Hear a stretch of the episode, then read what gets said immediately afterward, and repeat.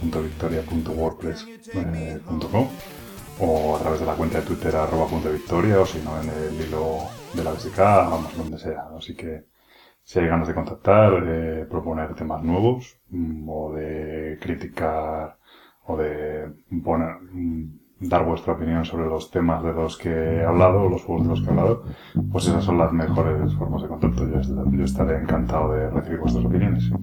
Y sin más, empezamos con el programa.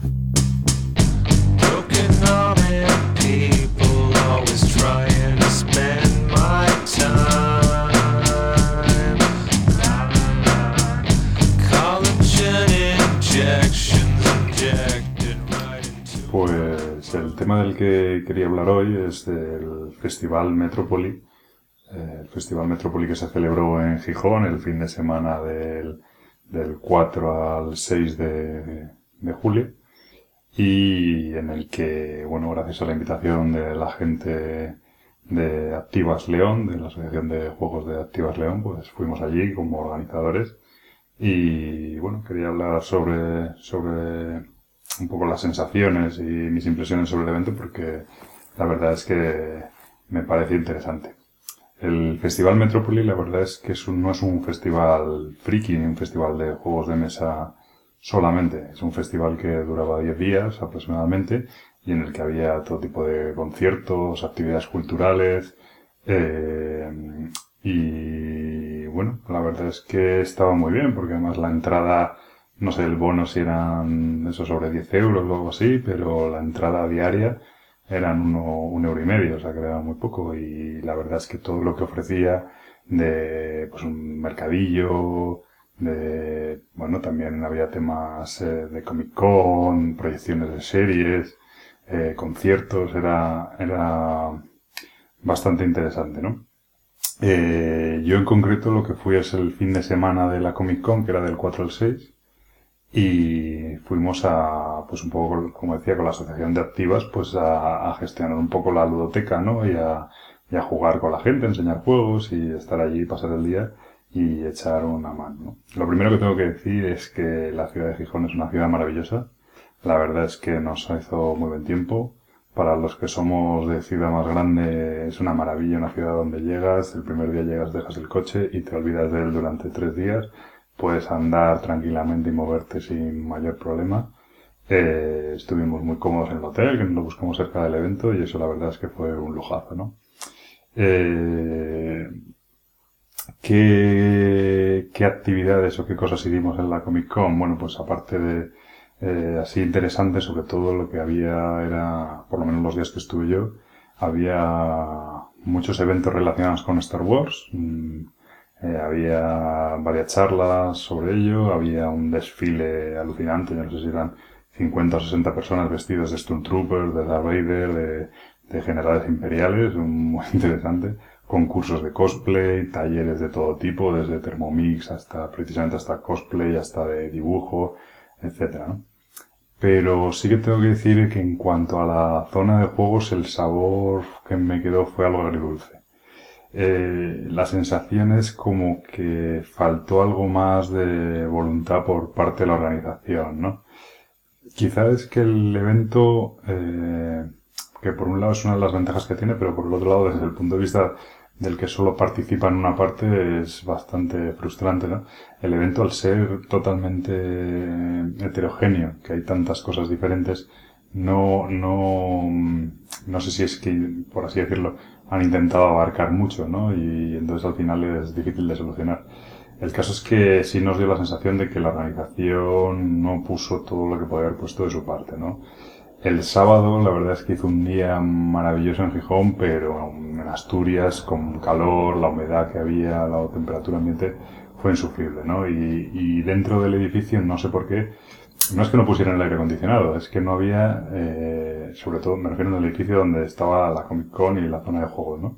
Eh, no, había, no es que no hubiera aire acondicionado, es que no había ventilación, es que era un sitio eh, pues es totalmente insalubre y nadie quiere estar dos horas jugando en un sitio con ese ambiente. Yo ni siquiera, es decir, a mí que me encanta, ya estábamos allí, realmente el cuerpo no te pide, estás en una silla y quieres prácticamente no moverte porque, porque no, no, no es un, no es un ambiente, no es un ambiente agradable. De hecho, parece ser que hubo en, la, en las zonas de exposiciones de Star Wars, etcétera, que hubo hasta desmayos, ¿no?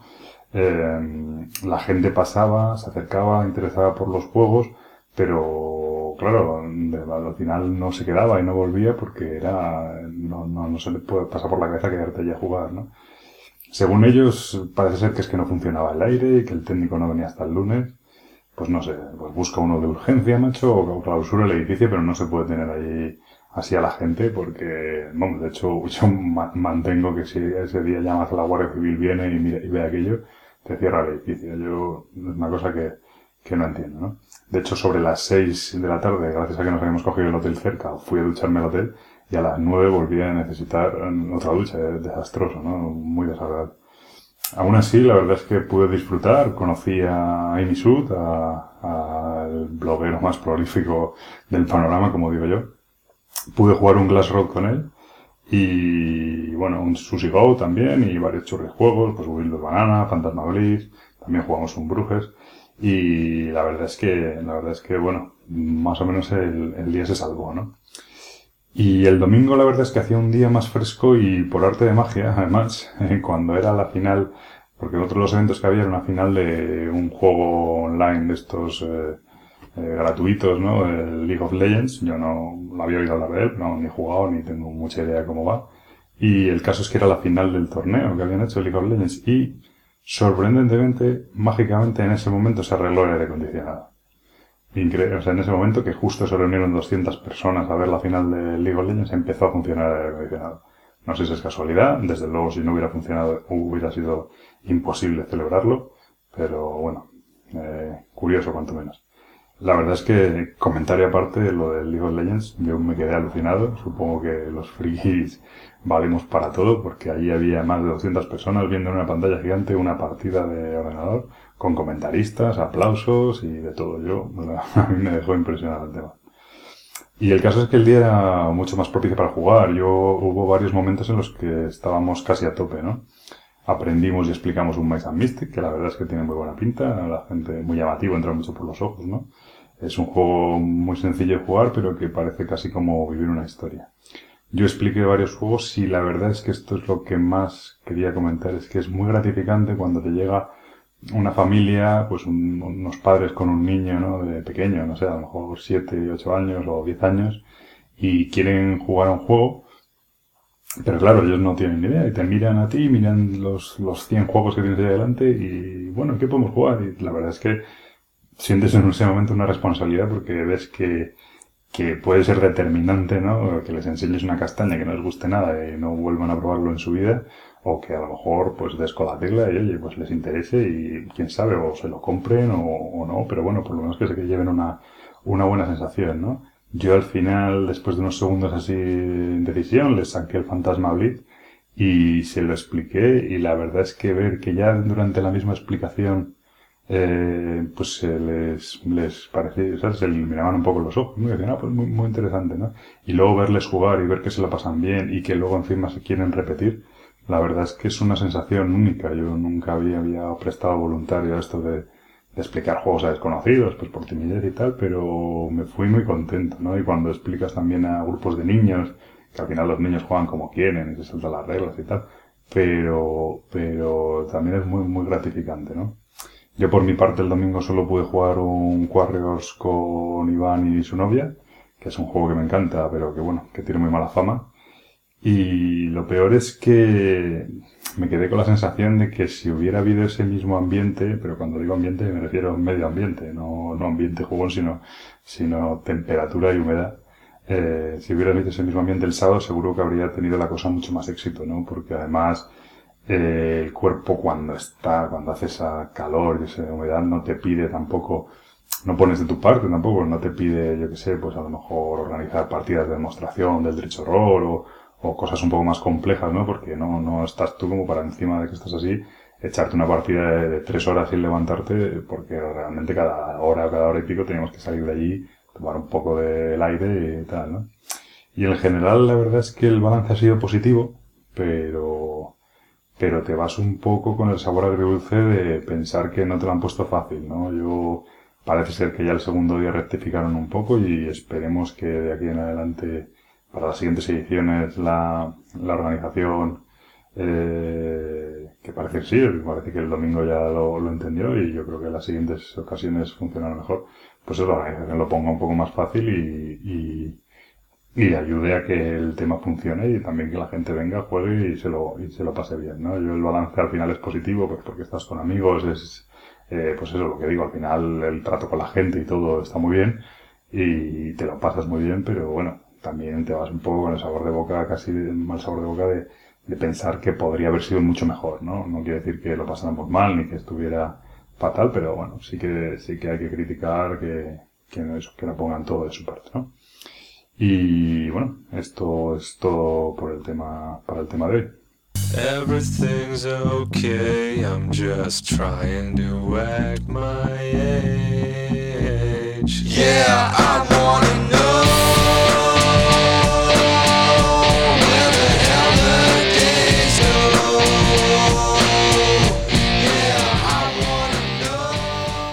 Para las impresiones de hoy, el juego del que quiero hablar es Star Wars eh, Eleven Card Game, el juego medio coleccionable de, Star Wars, de, Fantasy Fly y Edge Entertainment. Es un, una vez más un juego temático, ya sabéis que es del pie que cogeo y bueno, es lo que me gusta. Y de vez en cuando me da por Eurogames, pero la verdad es que sufro, sufro un poco al principio, aunque luego me gustan, ¿no? El autor de este juego es Eric Melang, que viene a ser Mr. LPC, que es el diseñador de Juego de Tronos, de Warhammer, de, la llamada de Cthulhu, de Quarrios, Marvel Death Master, bueno. El rollito este se ve que es esto y de hecho se nota porque comparte, comparte bastantes mecánicas con estos juegos, ¿no? Es un juego del año 2012 y en principio es para dos jugadores, aunque tiene una expansión, la expansión del equilibrio de la fuerza, que habilita para jugar tres o cuatro jugadores. Tres o cuatro jugadores en un modo de juego especial, porque es cierto que, que realmente pues, eh, bueno, vienen las reglas en esta expansión, pero para jugar dos contra dos, un modo de juego normal, es muy sencillo, no te hace falta esta expansión. Siempre vienen ahí las reglas, pero vamos, es bastante evidente cómo se puede jugar. Pero si quieres hacer partidas eh, de uno contra tres, por ejemplo, o uno contra dos, eh, sí que es necesaria esta expansión porque vienen los mazos especiales y, y, bueno, también es una opción más que parece interesante, que es cierto que yo no la he probado. El juego, las partidas duran unos 60 minutos y está ahora mismo el 168 en la BGG y en el puesto número 10 de juegos customizables, si es que esa palabra existe. Eh, el juego la verdad es que ha sido eclipsado totalmente por Netrunner de hecho, en Estados Unidos salió después que Netrunner, pero en España eh, intercambiaron las posiciones y aún así Netrunner ha tenido bastante más éxito y tiene bastante mejor fama. Yo la verdad es que Netrunner no lo he probado, eh, seguro que me gustaría, pero bueno, al final, como no estaba muy por la labor de tomármelo en serio, mm, preferí hacerme con este Star Wars que por el tema y tal me, me llamaba más la atención, ¿no? Yo no soy, es cierto que no soy especialmente fan de Star Wars. Las pelis me gustan, pero no me encandilan. Tienen algunos diálogos que tela. Ya las originales tienen algunos diálogos que, que bueno. Pero las, las nuevas ya es increíble. Los diálogos parecen de película de dudosa moralidad. Mala además, ¿no? Los diálogos bastante, bastante malos, pero bueno.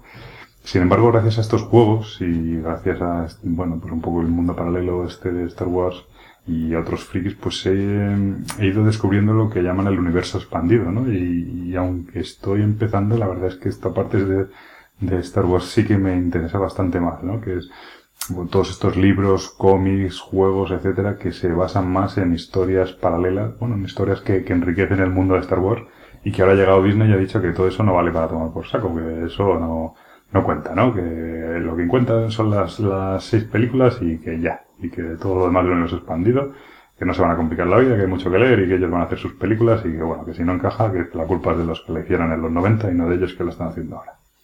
Bueno, pues eso, el universo expandido, muy interesante, a ver si no se lo carga.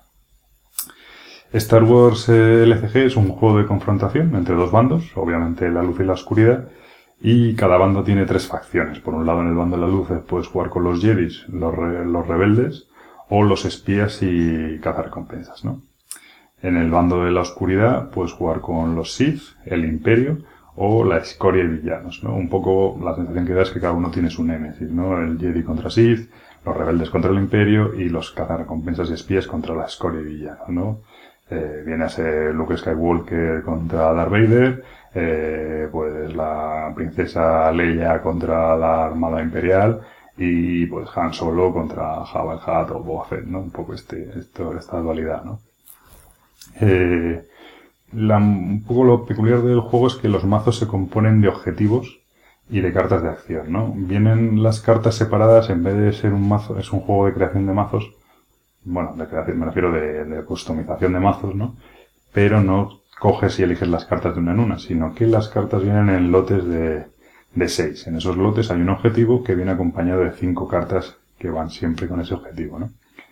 Eh, máximo en tu mazo puedes meter dos objetivos iguales y hay que jugar con un mínimo de 10 objetivos, ¿vale?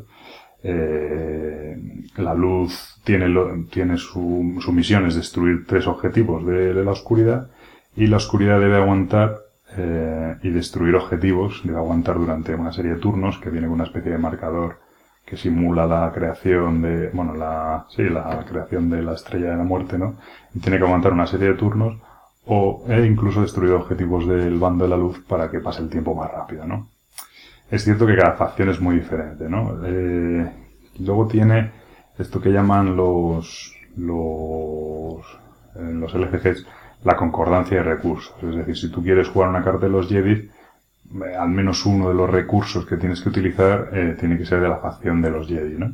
Pero sin embargo, a diferencia de otros LCGs, LCGs a mí me da la sensación de que permite mucho mejor eh, mezclar, mezclar, mezclar facciones, evidentemente siempre dentro del mismo bando, pero, pero mezclar facciones, ¿no? Eh, esto es porque, primero, solo, esto de la concordancia de recursos solo te eh, pide uno, que un recurso sea de esa facción para poder bajar la carta, el resto pueden ser de cualquier otra facción o neutrales, pero es que además cuando tú eliges, eh, cuando tú eliges eh, tu facción, tu carta de facción ya te proporciona un recurso, de manera que ese recurso más los otros tres objetivos que tienes inicialmente, que suelen ser las cartas que dan recursos, eh, pues ya te permite hacer una combinación mayor de lo que normalmente. No sé, me explica muy mal, pero al final tú tienes el Señor de los Anillos, por ejemplo, el FG, y tienes tres héroes y cada héroe te da un recurso. Y entonces, eh, si tienes un héroe de una, de una facción y los otros dos de la otra, la facción de la que tienes solo un héroe, tienes muchos problemas para conseguir recursos de esa facción, ¿no?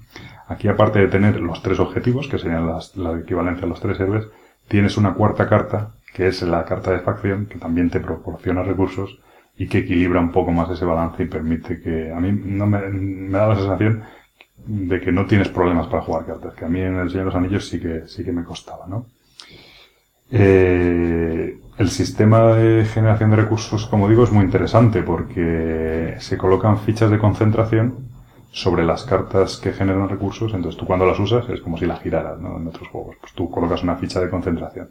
¿Qué ocurre? Que hay cartas que generan dos recursos, entonces puedes, puedes colocar dos fichas de concentración de golpe y obtener esos dos recursos. Sin embargo, en cada fase de mantenimiento solo quitas una ficha de concentración. Con lo cual puedes hacer un esfuerzo grande en generar recursos de golpe, pero tardarás más turnos en recuperar eh, esa carta y poder volver a utilizarla, ¿no?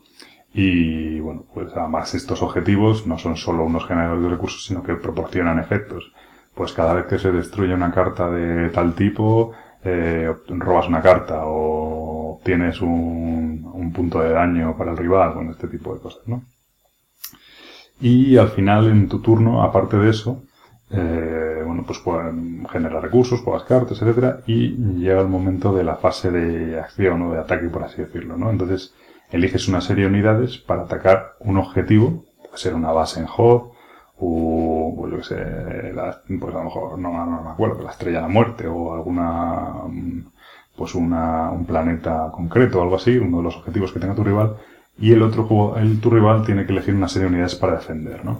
Entonces se produce una especie de puja oculta con cartas que luego que viene a determinar quién tiene la iniciativa en el ataque. eh, ahí metes cartas boca abajo de tu mano y metes eventos que ayudan o que fastidian mucho, ¿no? Esto permite empezar el ataque y utilizar unos, eh, bueno, unas habilidades especiales en algunas cartas, ¿no? Si tú ganas esta puja, aparte de iniciar el combate, tus cartas van a tener, tus personajes van a tener, algunos de ellos, alguna serie de habilidades, pues eso, una serie de ventajas, ¿no? De hecho se llama la, puja por la ventana, por la ventaja. Al final hay tres tipos de icono, que son, o sea, tres tipos de acciones que hacen estas cartas cuando, cuando se ejecutan, que son daños a otros personajes, daños a los objetivos, ¿no? que al final es el fin, el, fin determinante, o lo que tienes que hacer, son daños a otros objetivos, y luego hay otros que ponen fichas de concentración que viene a ser que agotan unidades enemigas antes de que puedan actuar, ¿no? Los ataques son muy interesantes y muy estratégicos porque lanzar un ataque no es ninguna tontería porque el resultado puede condicionar mucho. Si inviertes muchas unidades en atacar y el ataque te sale mal, eh, te quedas desprotegido y además eh, no, no consigues dañar a tu rival y, puede causar estragos, ¿no? El orden en el que se resuelven los, los ataques y cómo eliges dónde haces daño, qué cartas eh, consumes, tal, pues le dan bastante interesante, le dan un factor bastante interesante y sobre todo Además es bastante, no, no tiene azar, no son dados ni, ni cartas alocadas ni nada, simplemente con este tema de un poco de juego oculto y de, y de faroleo que tiene, pues mete el azar, ¿no? Que, que es interesante, ¿no? Y tiene bastante más chicha de lo que parece. La verdad es que está muy bien. Una vez resuelves un ataque, puedes luego elegir atacar a otro objetivo en este sentido es bastante temático, ¿no? Es como el ataque a la base de Hoth durante el Imperio contraataca, ¿no? En el que eh, eso sí que lo sientes un poco, ¿no? Que mandas una serie de tropas, pues yo que sé, el halcón milenario, a, Lando y a, a, lo mejor, yo que sé, pues a Yoda a atacar una base imperial en no sé dónde, ¿no? Y sí que en ese sentido lo sientes un poco, ¿no? Pero sí es cierto que se le achaca es raro, por ejemplo, que Yoda pueda acabar con un destructor imperial, por ejemplo. Esto es cierto que ocurre, pero bueno, hay que imaginar que no es algo literal, ¿no? Sino que a lo mejor Yoda es el que dirige el ataque o en el que se, eh, infiltra en el perdón, en el destructor imperial para destruirlo, ¿no?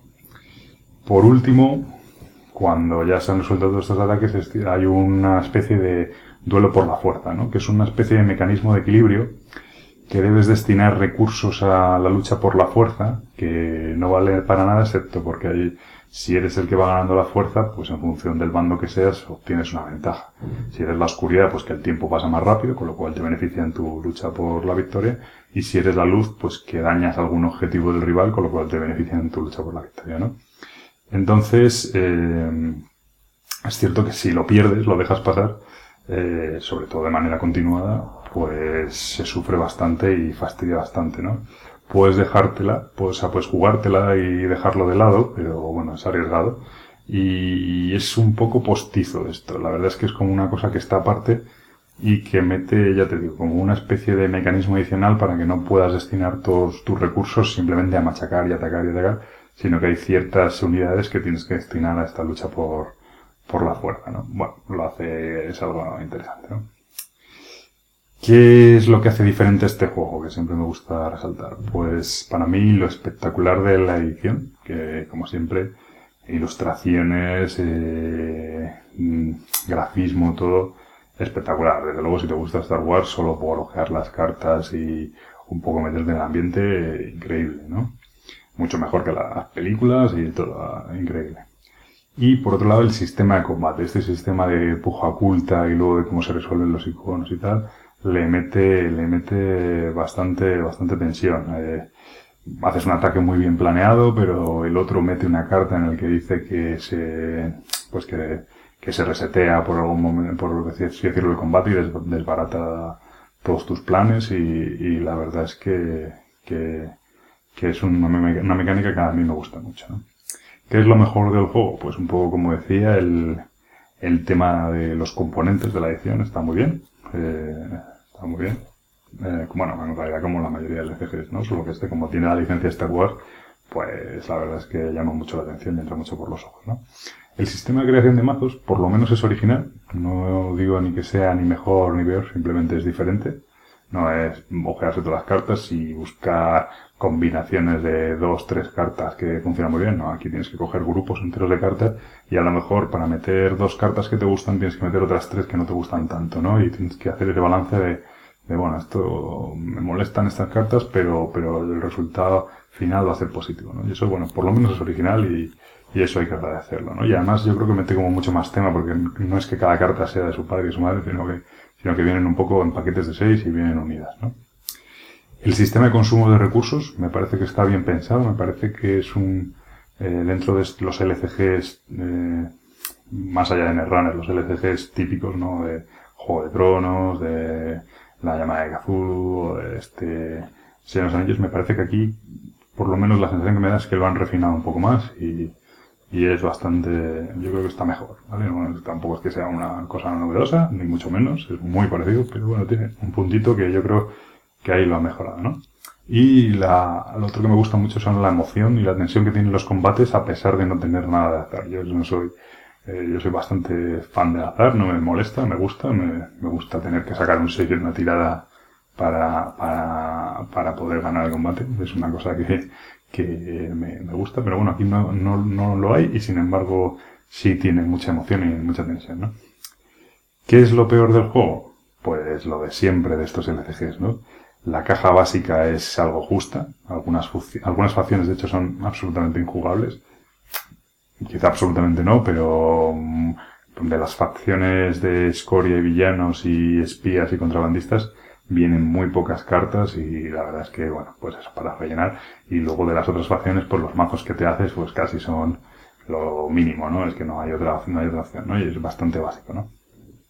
Tiene cierta incoherencia narrativa, esto que decíamos, de que si Yoda destruye la estrella de la muerte o que si Luke Skywalker se enfrenta a un batallón de soldados clon, bueno, pues estas cosas ocurren, no sé, o, pero bueno, un poco, hay que meterse en el rollo. Entonces, lo siento por si no tienes nada de imaginación, pues sí te va a costar, ¿no? Pero bueno, si no tienes más, nada de imaginación, al final son símbolos y números, o sea que te da igual si es Yoda o si es tal. Entonces, eh, un poco de imaginación y, y, lo se solventa, pero bueno, es cierto que tiene esta cierta incoherencia, ¿no?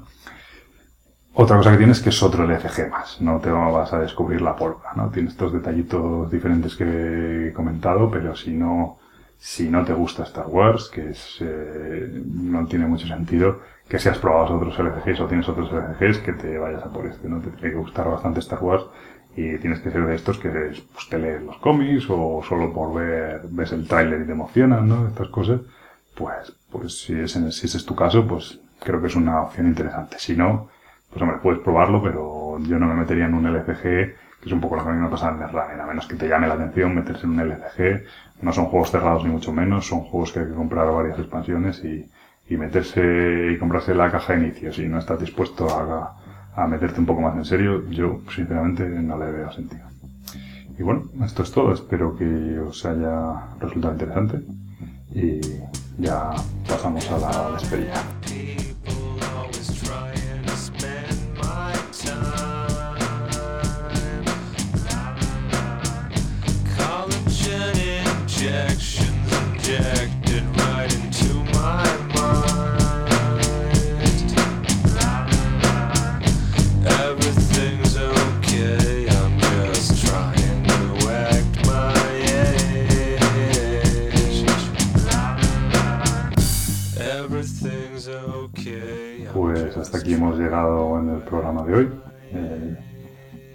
Momento esto es todo. Espero que el próximo programa tampoco tarde mucho en salir. Y como siempre, si queréis comentar algo, encantado de recibir vuestros comentarios. Que las cosas que me llegan de rebote, bueno, te escuché el otro día, no sé qué, pero bueno, joder, pues os animáis y queda constancia, ya sea en el blog o en el portal chica aunque sea por Twitter, pues la verdad es que hoy anima, aunque sea para decirme, oye macho, qué mal lo haces o que poco me gustan los juegos que, que pero bueno, yo qué sé, joder, pues por lo menos, pues luego veo las estadísticas y veo que se ha descargado cientos, más cientos, no sé, 300 o 400 personas, ¿no? Que, joder, la verdad es que impresiona. Luego lo habrán escuchado 15, pero descargas sí que hay bastante. Y pues eso, algún comentario no viene mal. Pero bueno, lo dejamos aquí por hoy. Muchas gracias.